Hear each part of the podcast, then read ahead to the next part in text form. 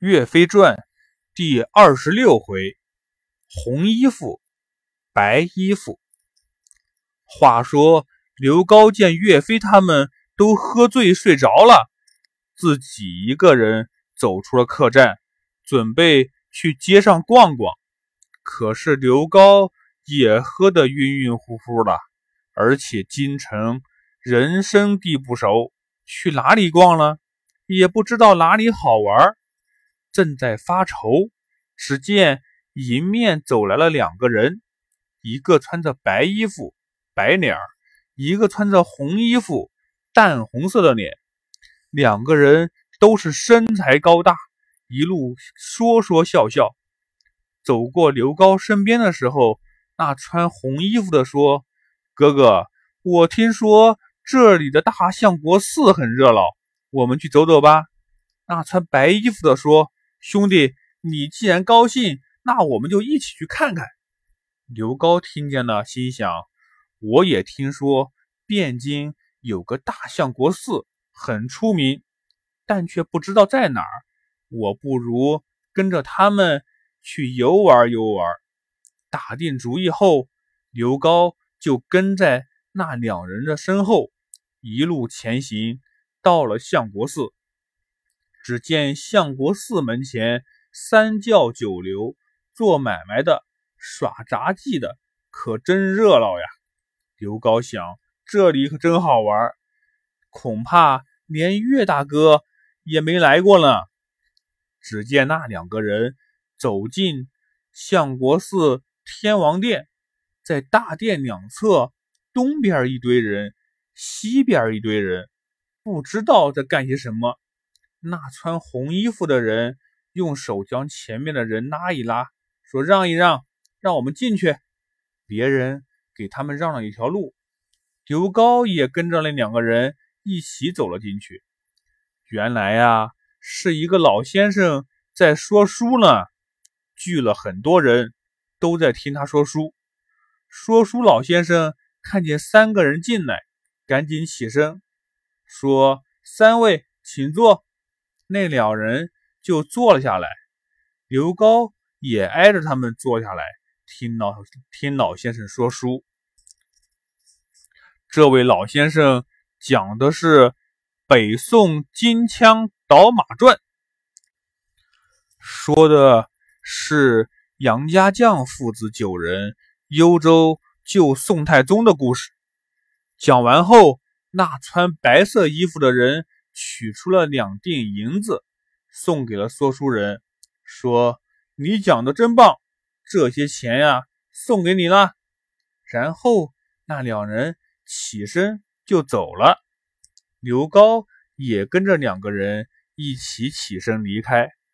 刘高心里想：这两个家伙搞什么鬼？为什么要送说书人两锭银子？这时。只听那红衣服的说：“大哥，你刚才为什么给了说书人那么多钱？虽然这些钱对你来说不算什么，但是让本地人看呢，觉得你像个土包子、暴发户。”那穿白衣服的说：“兄弟，你没听那说书人说我祖先九个人，百万军中没有对手吗？别说给两锭银子，给十锭也值啊！”那穿红衣服的说：“原来是这样呀。”刘高心想：“原来是为了祖宗呀！”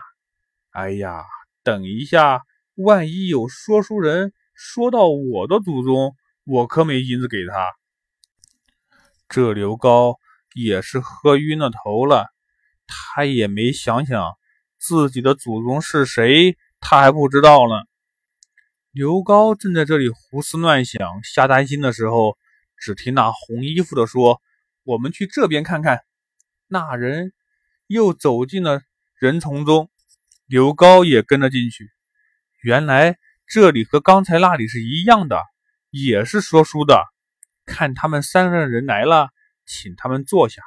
这里说的是《新唐传》，讲的是唐朝的事。说李世民手下大将罗成是天下第七条好汉，独自一人横扫千军万马。说完后，那穿红色衣服的拿出了四锭银子，送给了说书人。刘高心想：那这肯定说的是他的祖宗呢。刘高跟着那两个人走了半天，听了两场书，也不知道这俩人叫什么名字，只知道一个穿红衣服的，一个穿白衣服的。这两个人是谁呀？那个穿白衣服的姓杨，叫杨再兴，是杨家将的后代。那个穿红衣服的是唐朝。罗成的子孙叫做罗延庆。只听这杨再兴说：“兄弟，你怎么送他四锭银子呀？”罗延庆说：“哥哥，你没听他说我祖宗狠吗？一个人横扫千军万马，比你祖宗厉害。你祖宗九个人保护一个皇皇帝，还差点失败。算起来，我的祖宗比你的祖宗狠。”所以啊，我多送他两锭银子。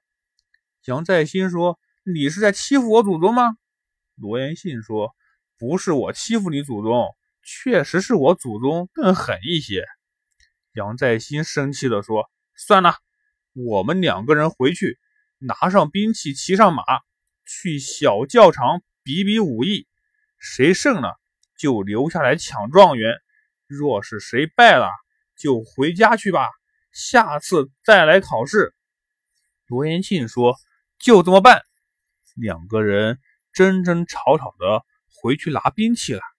这刘高在旁边只听到了“抢状元”三个字，心想：“还好我在这里听到了呀，不然状元就被这俩人抢走了。”他赶紧回到客栈，一看岳飞他们都还没睡醒呢。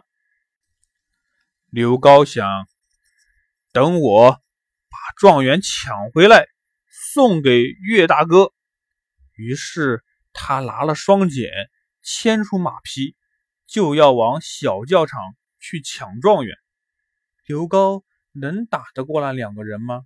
有没有抢到状元呢？小朋友们，咱们啊，下回再说。